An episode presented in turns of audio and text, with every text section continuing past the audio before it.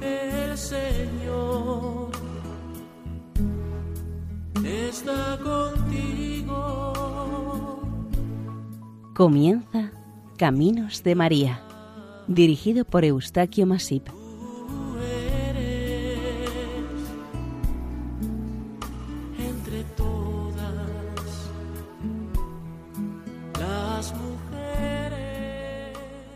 Les damos nuestra cordial bienvenida a Caminos de María, un programa realizado por el equipo de Radio María Nuestra Señora del Lledó de Castellón.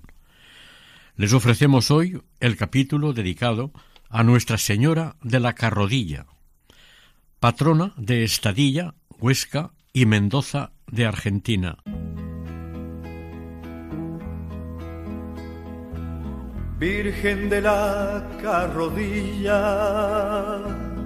patrona de los piñedos, esperanza de los hijos que han nacido junto al cerro. Los que han hundido el arado y han cultivado tu suelo. Madre del Supremo Autor, concebida sin mancilla, dadnos amparo y favor, Virgen de la Carrodilla. Estribillo de los gozos a Nuestra Señora de la Carrodilla de Estadilla, Huesca. Podemos encontrar en la naturaleza multitud de elementos cuyos nombres han sido asumidos e integrados como sobrenombres que complementan al de la Virgen María. Son miles de advocaciones que se le dispensan a Nuestra Señora, pero no lo son tanto los referidos a objetos, herramientas e incluso máquinas sencillas. Y este es el caso del que nos ocupamos a continuación.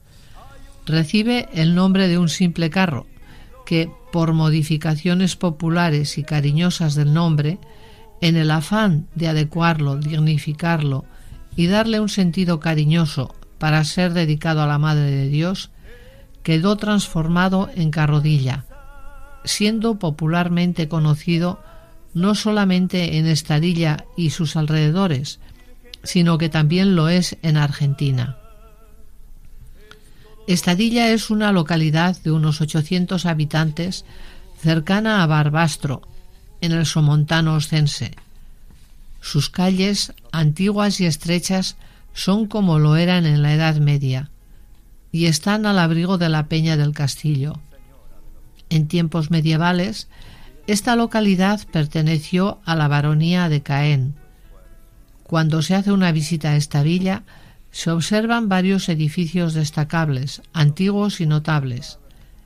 La iglesia parroquial de estilo gótico, construida en parte del solar del antiguo castillo del que queda algún muro.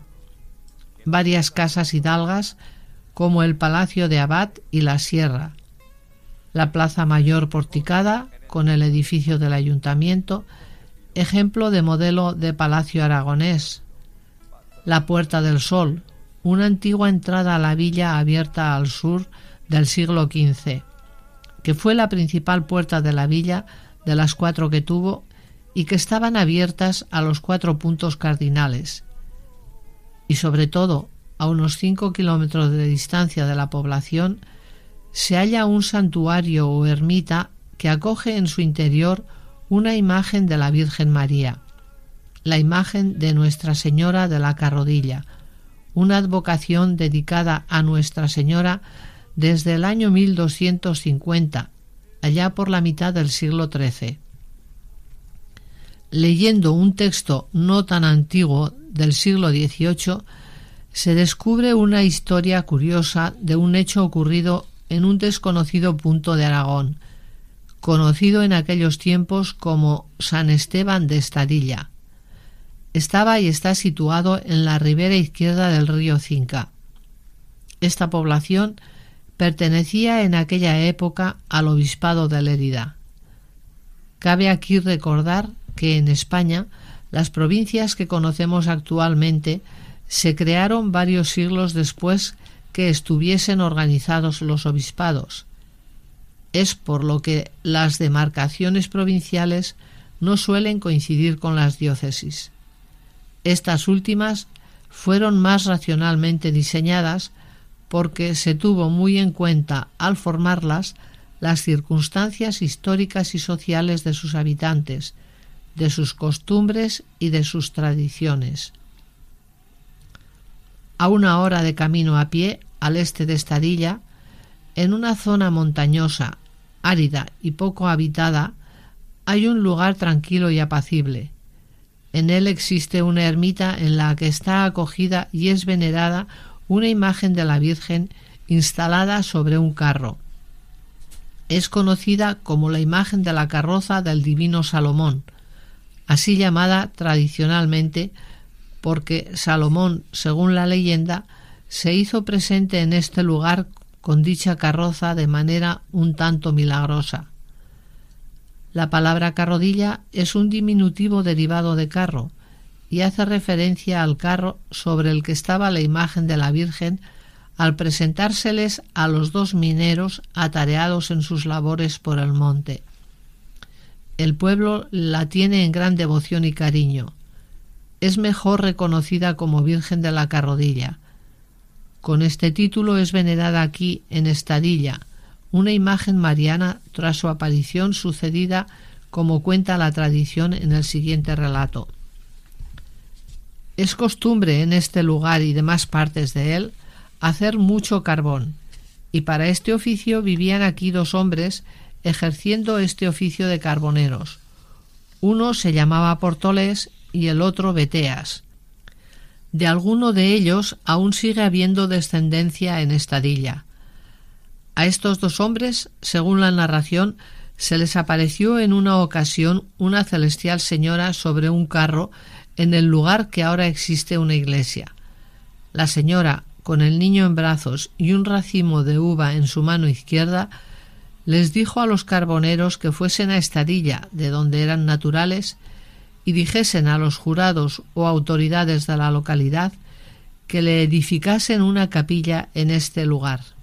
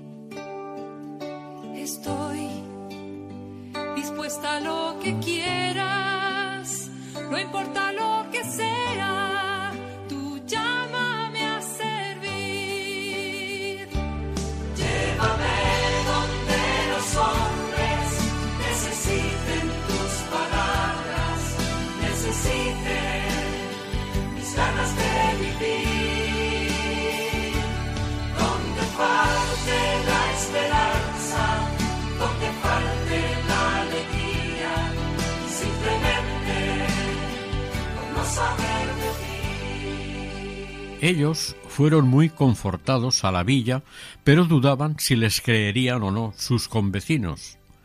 Llegaron a la villa con estos pensamientos e hicieron lo que les había pedido la Virgen, y les sucedió lo que ellos habían pensado previamente. No les dieron crédito. Antes bien parecía que, al contarles aquello, era como si estuviesen burlándose de aquellos. Visto lo sucedido, se volvieron al lugar donde se les apareció la Virgen, y ella se les apareció otra vez. Ellos le contaron lo que les había sucedido. Esta vez la Virgen les dio una extraordinaria señal para que no dudasen más los vecinos de Estadilla. La señora cogió la mano de uno de ellos y se la puso en el carrillo. En ese instante se le quedó fijada la mano y sin poderla soltar. Con esta señal se fueron otra vez a la villa y contaron lo que les había pasado, incluyendo la intervención de la Virgen sobre la mano de uno de ellos. Esta vez, con tan gran señal, sí fueron creídos. Una vez aceptado por los jurados de la villa, lo expuesto por los carboneros, se organizó una piadosa procesión a la que asistieron todos, acercándose al lugar de la aparición de Nuestra Señora, donde fue hallada, y se alegraron enormemente por este acontecimiento. Según se contó, milagrosamente, poco tiempo después, encontraron una rica veta en la mina que les proporcionaría una vida mejor con el debido trabajo. Recogieron la imagen y la colocaron en como un tabernáculo, hasta que le hicieron una capilla. Con el tiempo, la capillita la fueron ampliando varias veces hasta tener la capacidad y tamaño que actualmente posee, un gran templo suntuoso y bello, digno de Nuestra Señora y uno de los más importantes del Obispado y de Aragón. La imagen de la Virgen, según se detalla en el texto antiguo, tiene tres palmos y tres cuartos de alta. Parece de mármol, pero no lo es. Sí lo es de piedra. Está sentada en un trono en forma de un carro o carretilla. Lleva un lindo ropaje, relevado en algunas partes. El manto es de color azul y le baja hasta la falda por ambos lados. El resto de los vestidos son blancos. Ella es morenita, pero un tanto colorada en sus mejillas. En su mano izquierda lleva como un libro. El niño Jesús está en el lado derecho de la madre, sostenido con el brazo derecho. La mano derecha del niño está escondida debajo del pecho de la Virgen, y un velo cubre esta parte de la imagen. El niño presenta muy buen aspecto y está descalzo. María parece inclinarlo como mostrándolo a los que les están presenciando. El niño es también morenito, como la madre, y coloreado. El retablo es pequeño pero bonito. En él se ve a los dos carboneros tallados en madera, escuchando como si la Virgen les estuviese hablando. Todo esto en memoria del milagro que presenciaron en su día. En un muro del santuario existe una pintura mural sencilla en la que se representa el momento de la aparición de la Virgen, tal como cuenta la leyenda popular. Se observa a Nuestra Señora sobre una nube que se ha formado encima de la carreta en la que los carboneros llevaban el carbón desde las minas de la sierra a Estadilla. Su fiesta se celebra en septiembre, el día de la Natividad de la Virgen, y acuden a la ermita muchas gentes de diferentes partes de la región.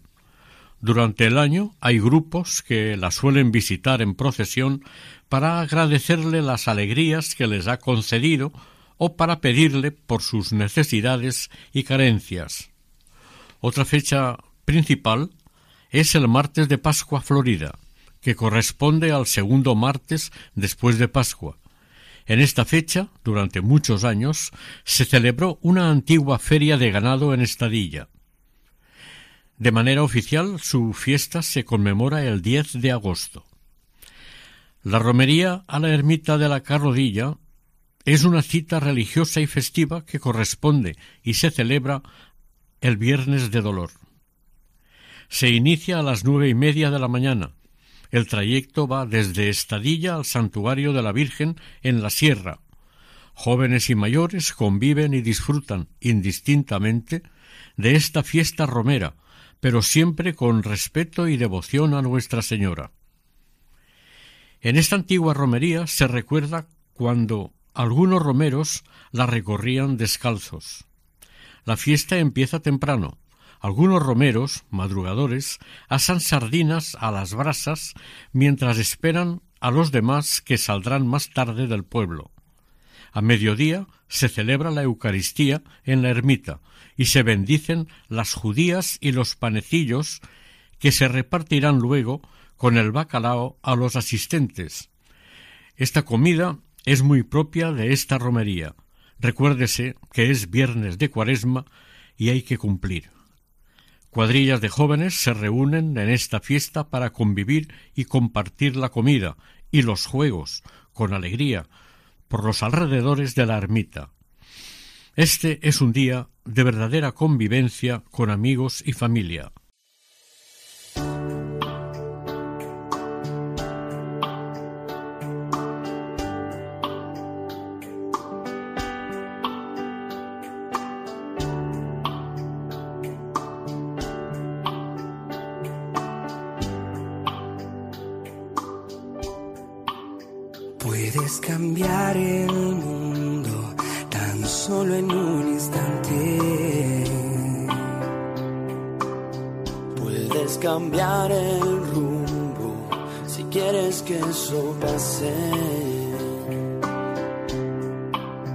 Puedes mirar adentro tus sentimientos.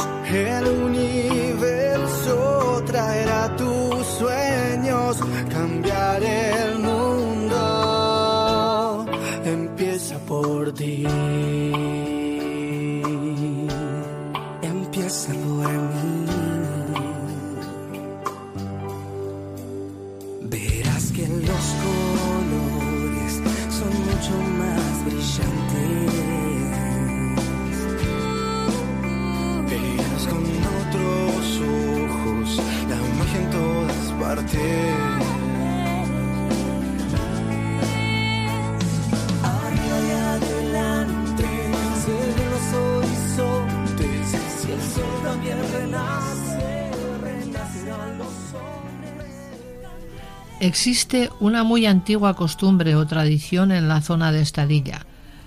Los habitantes de los pueblos de su alrededor, que hasta hace más o menos medio siglo, cuando se paseaban por los campos, solían encontrarse coronetas, una cosa bastante frecuente en algunas zonas de Aragón, Cataluña y el Maestrazgo, como sucede también en otras partes de la tierra, en realidad las coronetas son restos fósiles de conchas, huesos o cáscaras de madera petrificada. Son conocidas como oncoides, que abundaban tanto en los campos que en poco tiempo se recogían en gran cantidad. Las populares coronetas chicotetas, algunas gentes del campo, las utilizaban de amuletos para protegerse de peligros y males frecuentes en lugares apartados y solitarios por los que pasaban, con el fin de salir ilesos de accidentes, ataques, mordeduras y picaduras de animales, caídas de rayo, ataques de ladrones, etc. Los vecinos de estos lugares solían llevar alguna de estas coronetas encima para protegerse. En cierto modo, las gentes vinculaban estos fósiles con la Virgen de la Carrodilla. Por esto las guardaban con devoción muy particular como coronetas de la Virgen de la Carrodilla. Durante el siglo XVIII, los obispos de Lérida, Francisco Olaso y Gregorio Galindo, a pesar de haber veraneado en este santuario, nunca hicieron mención de estas coronetas de la Virgen. Tampoco aparecen en el libro Jardín de María plantado en el Principado de Cataluña del dominico Fray Narcís Camós, ni en el del carmelita Fray Roque Fassi en su obra Aragón, Reino de Cristo y dote de María Santísima. Evidentemente, el supuesto poder benéfico de estos fósiles no tiene nada que ver con la Virgen de la Carrodilla, salvo que solían encontrarse cerca de su santuario. Son simplemente restos biológicos fosilizados que se hallan en este lugar como los hay en otros lugares de España y del mundo. La ermita de la Virgen de la Carrodilla está a más de 800 metros sobre el nivel del mar y para llegar a este elevado lugar desde Estadilla hay que recorrer un sinuoso camino bordeando un barranco. En un punto de la ruta, al acercarse y divisar el santuario, es casi obligatorio sacar una cámara y tomar una fotografía del mismo. El conjunto del santuario se ve considerablemente grande, sobrio, robusto y silencioso. Le sobresale sobre sus tejados una pequeña espadaña con dos arcos para voltear las campanas. Llaman la atención al llegar a la ermita unos grupos de arcos de las fachadas exteriores e interiores. Una visión piadosa del entorno considera que las coronetas o coronitas son un derroche de Dios derramadas a los pies de su madre. Al menos así lo aceptaban los devotos de la Virgen y así lo consideraban los habitantes de Estadilla. Y es muy probable que el cura de la parroquia llevase alguna de esas coronetas en el bolsillo como protección, al considerarla como un regalo de la Virgen. El suelo de la ermita está cubierto de coronetas a manera de gran alfombra. Diversos dibujos hechos en el suelo con estos fósiles pueden contemplarse paseando por este mariano lugar. El conjunto de la ermita está formado por varias edificaciones. Sin duda la más importante es la iglesia, donde se acoge y guarda la imagen de Nuestra Señora de la Carrodilla. Otra dependencia es la vivienda de tres plantas aneja al templo. Se cuenta que esta casa fue habitada por dos obispos leridanos, además de sacerdotes y ermitaños. En un edificio colindante existió una hospedería para peregrinos. Existen otros receptáculos destinados a actividades de recreo y reuniones. En la parte interior del conjunto son a destacar los dos grandes patios, uno interior y el otro exterior, que dan luminosidad al conjunto arquitectónico. El origen de esta iglesia puede considerarse hipotético, ya que por lo visto se edificó sobre un templo antiguo pagano. Existe la opinión de que por sus dimensiones y capacidad pudo haber sido una antigua basílica paleocristiana que sufrió durante su larga historia varias modificaciones. En general y por su estructura, se considera su origen en el siglo XIII o XIV. Esta opinión está basada en la forma y distribución de la nave y del presbiterio, que está situado al fondo de poniente de la iglesia. En la nave hay ocho capillas de estilo gótico incorporadas posteriormente. Es una construcción de proporciones armónicas arquitectónicamente.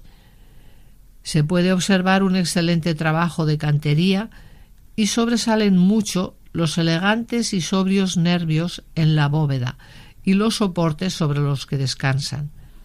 Realmente es cierto que a comienzos del siglo XIV ya se celebraba culto en este santuario. La nave es amplia y larga, cubierta de bóveda de nervadura. Se la ha sometido a muchas reformas en todas sus dependencias coro, presbiterio, capillas, techo y hospedería. Esto hizo que ahora presente varios estilos artísticos en su interior y todo se halle en un buen estado de conservación.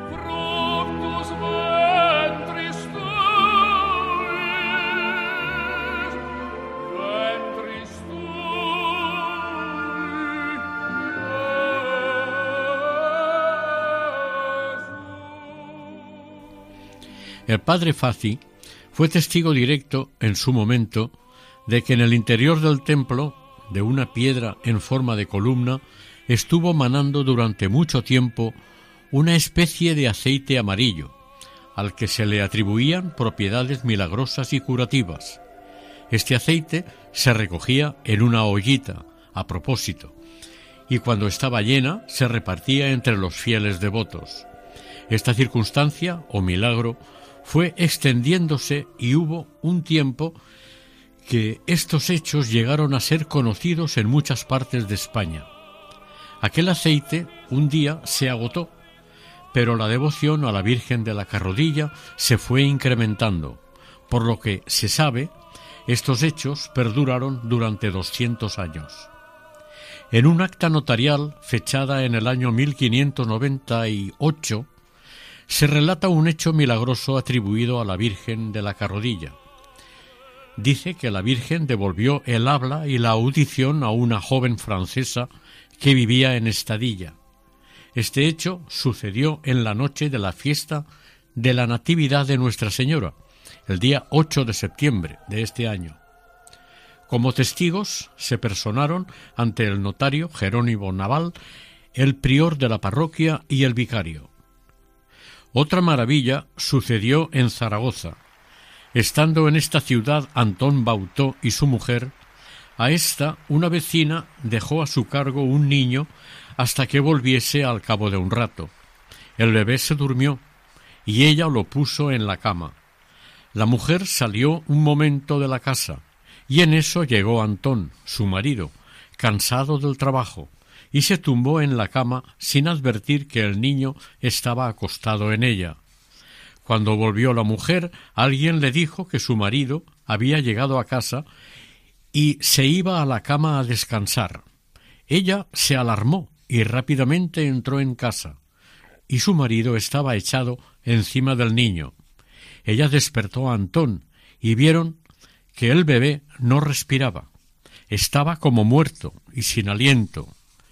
El matrimonio, a voces, empezó a aclamarse a la Virgen de la Carrodilla, pidiéndole que le sacase de aquella imperiosa necesidad y desgracia.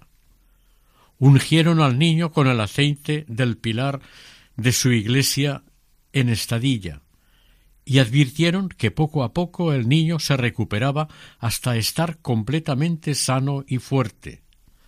Al llegar la madre de la criatura, lo encontró perfectamente y el matrimonio le contó lo que había pasado.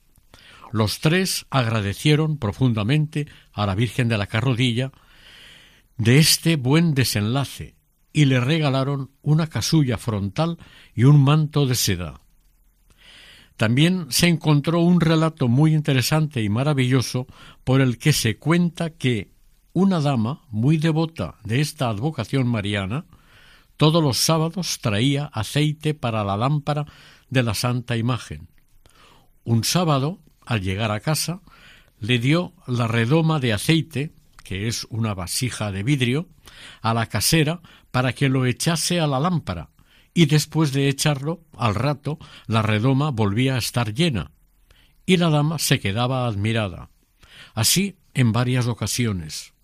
Una de las veces la dama y el prior fueron a dar gracias a la Virgen por lo que sucedía y en su oración el prior quedó arrobado ante Nuestra Señora y viendo cómo la Virgen y el niño bendecían la lámpara. El párroco, dando voces y tocando la campana, clamaba A la lámpara, a la lámpara.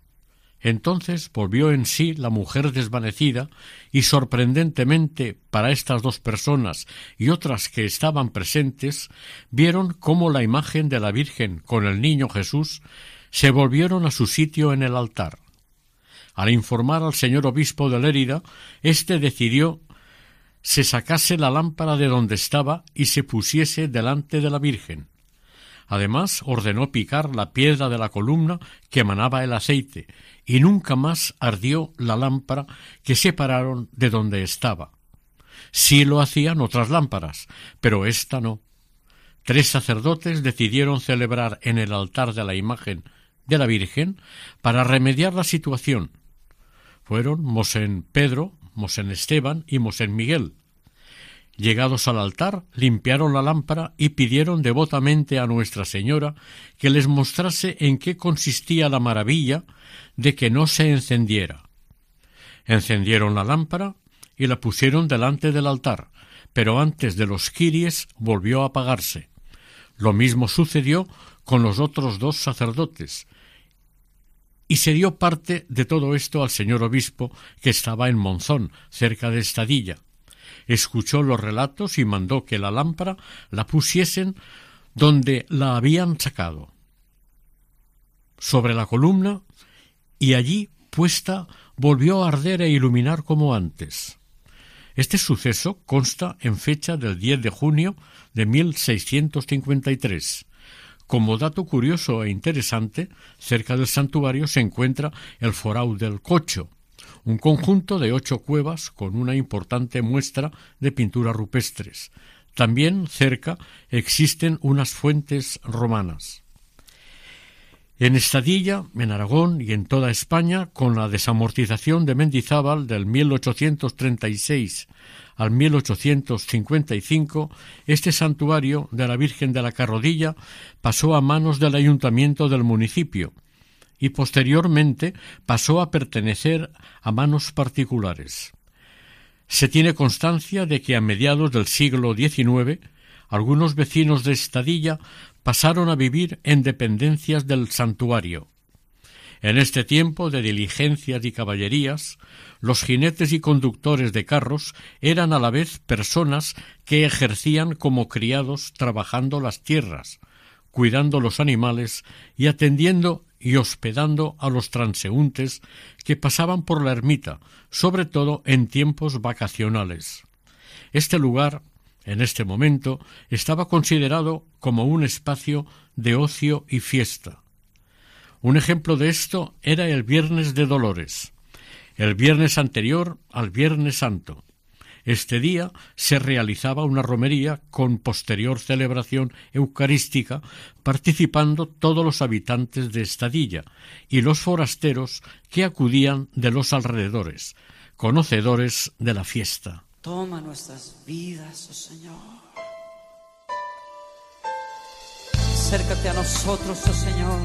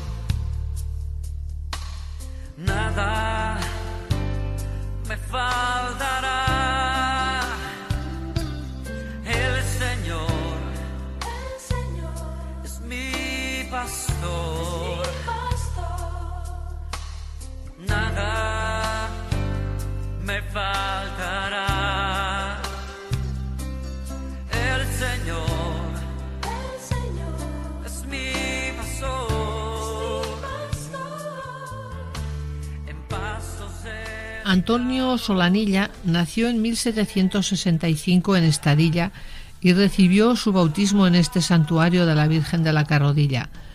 Fue un gran devoto de esta imagen de la Virgen y por diversas causas tuvo que emigrar de su tierra hacia las Américas.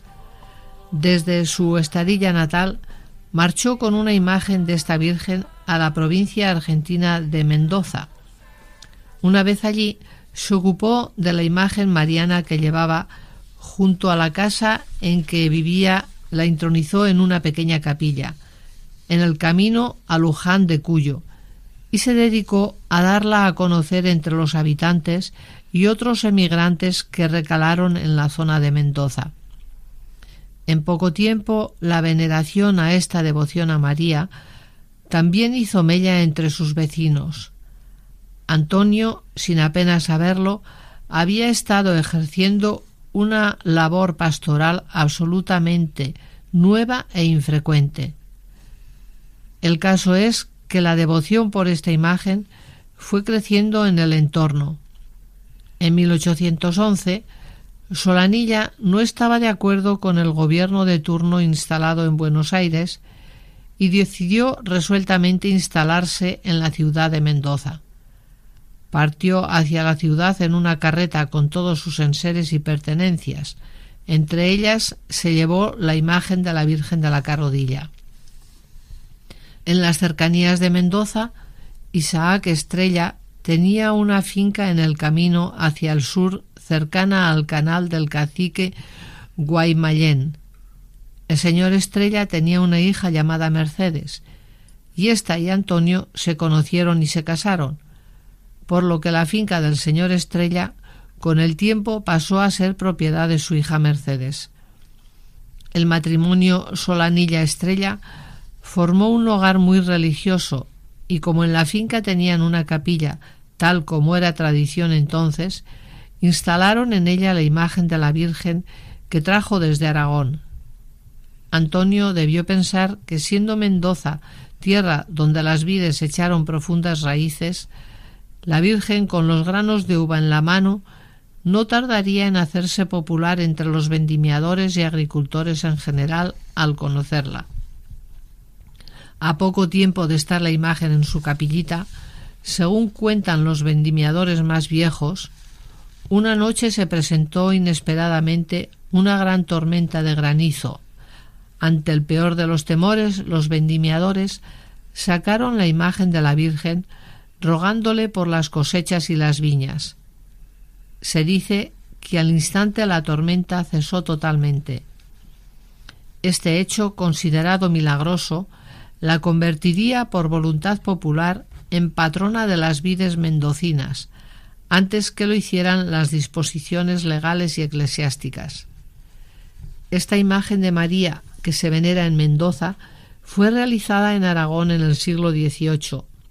Es de madera de roble, con el rostro, las manos y el niño Jesús revestidos de cera de abeja. El cabello es castaño y natural, en sus manos el niño sostiene un racimo de uvas. La corona que lleva está hecha con las donaciones de la gente del pueblo de Mendoza y la hizo un orfebre alemán, Bernardo Klechetme. La corona representa hojas de vid, pámpanos y racimos de uvas adornados con piedras preciosas, dos brillantes en el centro y en la cruz dos grandes topacios. En los costados, veintidós más engarzados alrededor de la parte superior. Hay que advertir que para los actos y procesiones se la reemplaza por otra réplica más sencilla. Esta corona, por mayor seguridad, se conserva en un banco, pues está realizada con medio kilo de oro en forma de hojas de parra y engarces de piedras preciosas. La iglesia de la Virgen de la Carrodilla se halla en el departamento de Luján de Cuyo, en una localidad de unos 25.000 habitantes conocida como Carrodilla. Cada año se celebra una conmemoración religiosa en agradecimiento a Dios por los frutos y protección recibidos por la mediación de Nuestra Señora. El origen de estos actos y la bendición de la cosecha se establecieron en Mendoza siguiendo una costumbre en la que los campesinos hacían su ofrenda frutal a alguna imagen santa cercana, cuando finalizaba el año laboral. La primera celebración dedicada a la Virgen de la Carrodilla se celebró en 1938. En aquella ocasión se bendijo una paila o depósito grande lleno de frutos. Tanto la hora como el lugar de esta celebración fue sufriendo modificaciones constantemente. En 1939 se añadió a los actos uno dedicado en homenaje a los vendimiadores. La escultura o monumento a los vendimiadores consiste en un marco rústico hecho con la madera de un arado sosteniendo una reja. Esta humilde herramienta simboliza al hombre que ara o trabaja la tierra y que es motivo de la celebración. En 1838 las autoridades eclesiásticas reconocieron oficialmente esta nueva advocación de la Virgen María y el 12 de febrero de 1838 fue declarada patrona de los viñedos, siendo obispo de Mendoza don José Aníbal Verdaguer. El gobernador de la provincia es el encargado de dar los golpes a la reja en recuerdo de la manera que se llamaba en el campo al descanso a los trabajadores al mediodía y a la puesta del sol. Con los golpes de reja, anualmente se invita al descanso y a la celebración de estas fiestas conmemorativas. Además, se da paso a la degustación del vino nuevo del año.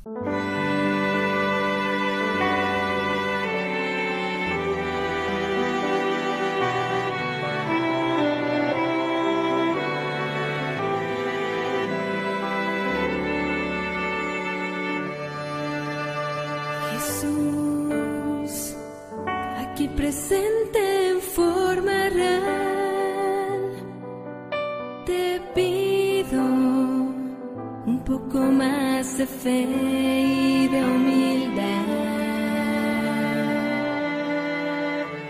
Quisiera poder ser digno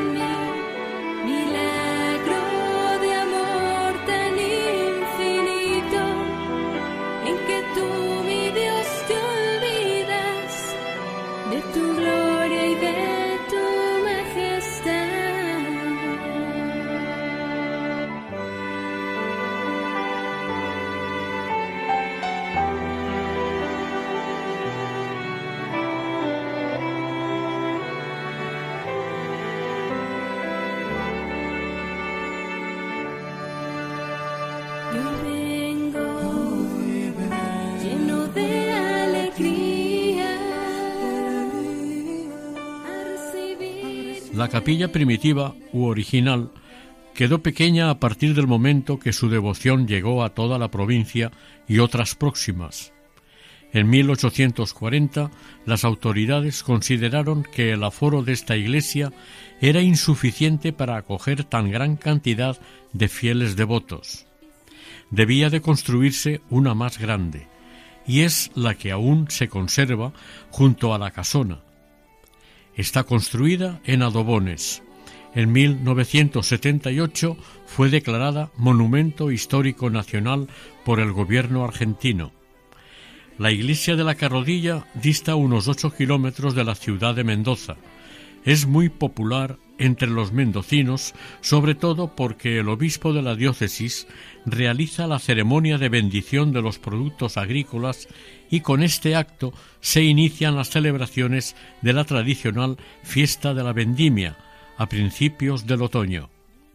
Es una iglesia sencilla, pero sólida en su construcción, lo que ha permitido que resistiera los frecuentes terremotos que se suceden en esta zona andina. Fue una de las pocas iglesias que resistió el terremoto del año 1861. Este templo está construido siguiendo los modelos coloniales del altiplano y del noroeste de Argentina. En su interior llaman la atención y se observa el grosor de sus muros, muy bien construidos.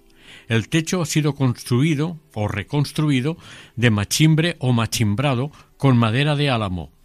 Es pobre en ornamentación y tiene entronizada a la Virgen de la Carrodilla, patrona de los viñedos, en la cabeza del templo.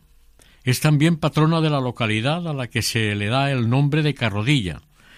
La fachada es de líneas rectas, destacando sobre la puerta de entrada un gran cuadro de la Virgen patrona con varios devotos a sus pies arrodillados contemplándola. A los lados del gran cuadro de la Virgen resaltan dos grandes ojos de buey que son los únicos focos de luz natural que iluminan plenamente la imagen de la Virgen, que ocupa todo el espacio del retablo. Como es una iglesia antigua, el lugar del altar y del sagrario ha sido reemplazado por una tarima que sostiene la imagen de Nuestra Señora sobre su carro, y el sacerdote oficia en la mesa desplazada hacia adelante. No hay altar mayor y por lo tanto no hay un Cristo que presida desde el centro del altar la Santa Misa. Es tal como ocurría antes del Concilio Vaticano II. Al entrar en el templo, a la derecha, existe una cavidad que alberga un Cristo crucificado de gran tamaño, se le conoce popularmente como el Cristo de los pobres. En Mendoza, en 1844, se construyó un calvario bajo la dirección del sacerdote franciscano Francisco Aimún. Este religioso fue expulsado de España e hizo la promesa de alzar tres calvarios en recuerdo de la pasión de Cristo en la ciudad mendocina. Está construido frente a la iglesia dedicada a la Virgen y también es un importante centro de peregrinación, muy frecuentado por los fieles. En este Calvario se realiza la ceremonia oficial del Viernes Santo y el Vía Crucis desde hace más de cien años. Catorce pilares con sus correspondientes bajorrelieves representan las estaciones del Vía Crucis termina el camino del Calvario con un crucifijo elevado de gran tamaño y dos cruces laterales vacías señalando al mal y buen ladrón. En 1996 se tuvo que remodelar el Calvario. A la derecha de la nave central de la iglesia santuario de Mendoza se ha instalado un museo y en él se albergan varias imágenes, un Cristo crucificado de tamaño similar al citado anteriormente, varias imágenes de santos y de la Virgen, y una serie de documentos de gran valor relativos al pasado histórico de este templo y santuario. En este museo se exhiben diecinueve cruces de Cristo crucificado, tallados en madera, realizados por los nativos entre los siglos XVI, XVII y XVIII. Todos ellos pertenecieron a diferentes iglesias de la provincia de Mendoza. Entre todos ellos destaca uno realizado por los indios huarpes en 1750.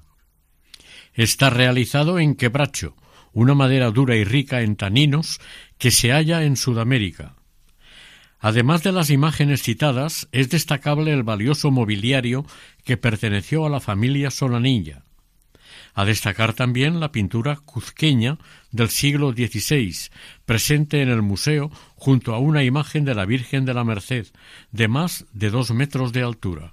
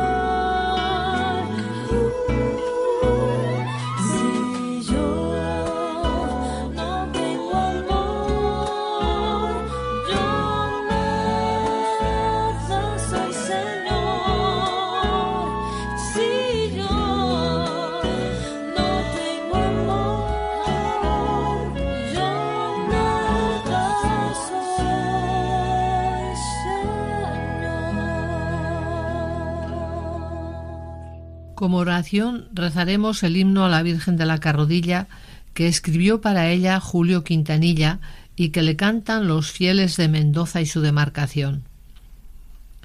Virgen de la Carrodilla, patrona de los viñedos, esperanza de los hijos que han nacido junto al cerro, los que han hundido el arado y han cultivado su suelo, te piden que los ampares, patrona de los viñedos.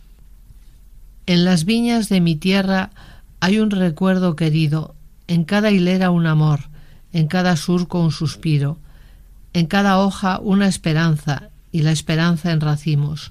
Virgen de la carrodilla, es todo lo que te pedimos. Ten piedad de aquellos hijos que le han clamado a tu cielo.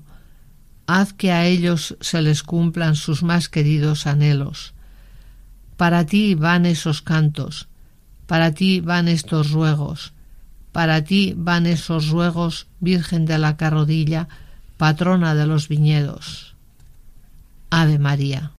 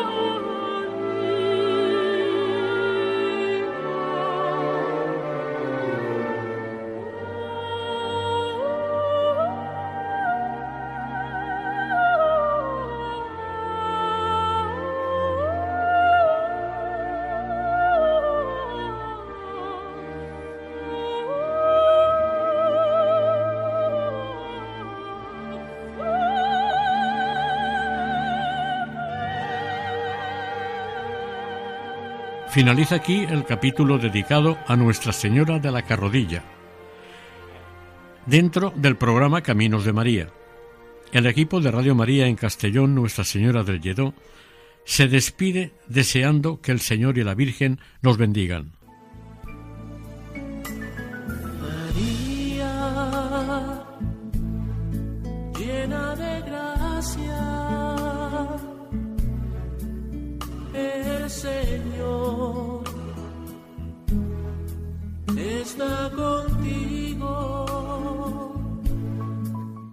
Escuchado en Radio María Caminos de María, dirigido por Eustaquio Masip.